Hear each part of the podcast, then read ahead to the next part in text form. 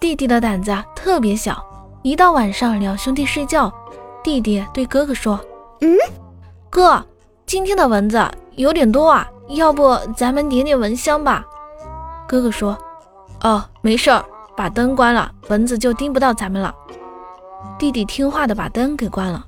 突然有萤火虫飞过，弟弟吓得浑身颤抖的说：“啊，哥哥哥哥哥不好了，蚊子蚊子提着灯笼过来了。”